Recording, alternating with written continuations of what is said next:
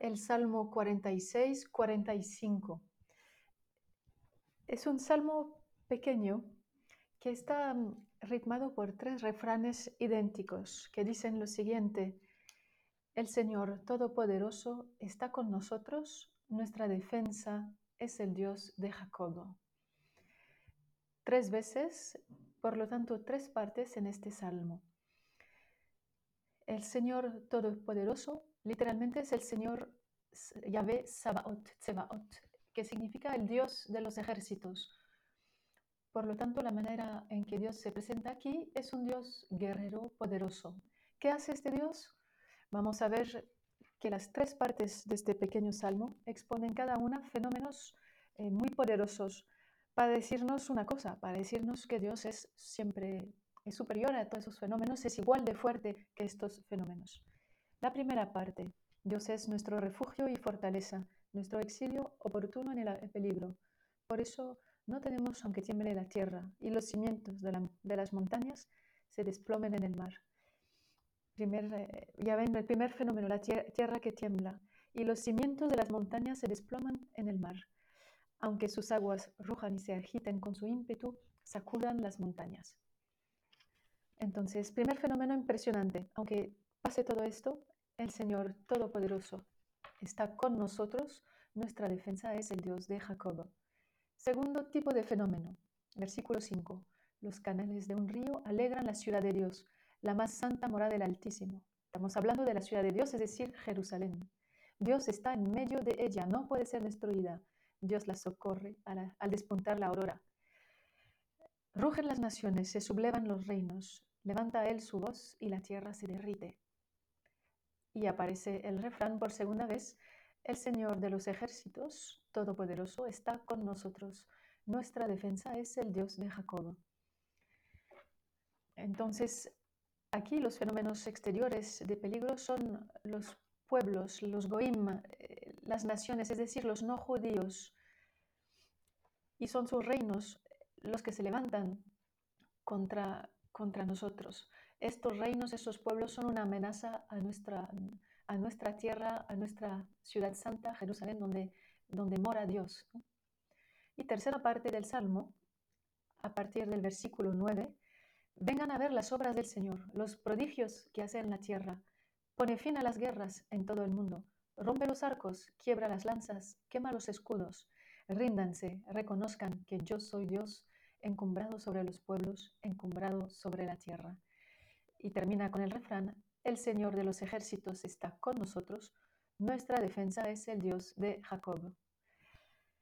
Aquí el fenómeno exterior es la guerra, guerras que nos amenazan, en, guerras en todo el mundo. Y Dios es capaz de romper los arcos, quebrar las lanzas y mandar todos a rendirse, reconociendo que Dios es Dios.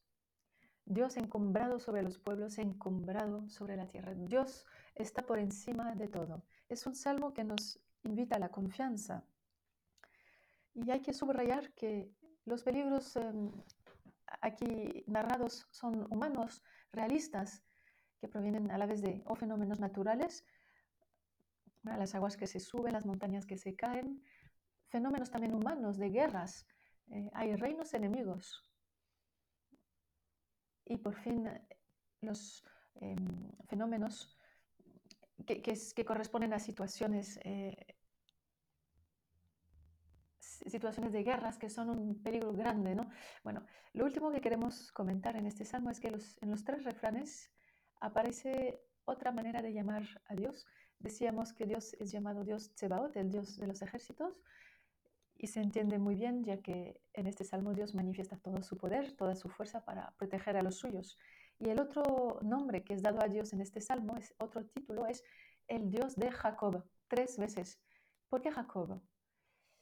Varias razones lo podrían explicar. Quizá la principal de ellas es que se acuerdan de que Jacob en un momento de vida tuvo que afrontar un personaje misterioso y al final del combate se va a dar cuenta que está combatiendo el mismo Dios, Génesis 32, a partir del versículo 23.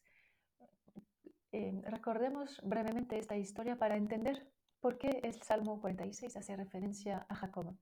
De noche Jacob se levanta, toma sus mujeres, sus hijos, pasa el río Yabok, los, los hace cruzar a todos y él se queda ahí, se queda solo en la noche y lucha con un hombre hasta el amanecer. Em, le toca el muslo al hombre, el otro le dice, suéltame, que ya está amaneciendo. Jacob dice, no, no te soltaré hasta que me bendigas. Y le pregunta, ¿cómo te llamas? Jacob responde. Y el otro le dice, pues ya no te llamarás Jacob, sino Israel, lo que significa el que lucha contra Dios, porque has luchado contra Dios y contra los hombres. Y entonces Jacob le pide al otro su nombre. Y el otro le dice, pero ¿por qué quieres saberlo? Y Jacob llamó este lugar Penuel, que significa cara de Dios, porque dice, he visto Dios cara a cara y he quedado con vista, con vida. Y luego, eh, pues ya sale el sol, se acaba la noche y se termina todo este episodio. Bueno, lo que nos interesa aquí es que Dios le cambia el nombre a Jacob.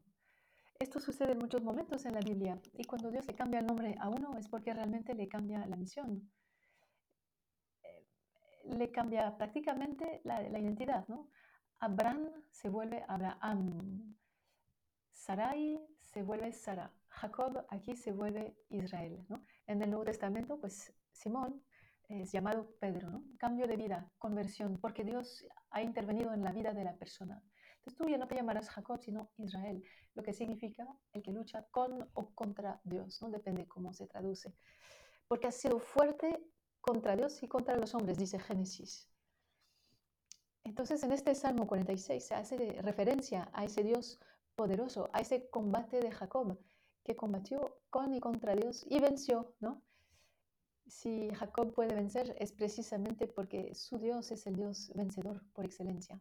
Y terminemos también diciendo que en, en, el refrán aparece esta frase, ¿no? El Señor de los ejércitos está con nosotros, estar con. Siempre en los salmos en toda la Sagrada Escritura lo que importa es estar en relación con, con Dios y Dios con los hombres. Eh, Dios está con nosotros, es el Dios Emanuel, el Dios que está con nosotros, tal cual, ¿no? Es la manera en la que Dios se revela, es el Dios de la alianza, que es un Dios que entra en relación con nosotros, para estar con nosotros. Es el Dios que nos busca, ¿no? Adán, Adán, ¿dónde está? ¿Dónde te escondes? Eh, ah, es que me escondí porque tenía miedo, pero Dios siempre viene en nuestra búsqueda. Realmente es el Dios de de, la amistad, de la, relación. Así que en este salmo, pues em, nos quedamos con esa idea, la idea de un Dios cercano, un Dios que se cuida de nosotros, un Dios que no es nunca indiferente a nosotros, a la vez un Dios aquí presentado bajo su dimensión de fortaleza, em, el Dios de los ejércitos y además el Dios de Jacob, haciendo ciertamente alusión al gran combate de Jacob, misterioso combate de Jacob, Jacob que es fuerte porque lucha con con su Dios, ¿no? Con o contra, pero con su Dios. Israel es el que, que lucha con Dios.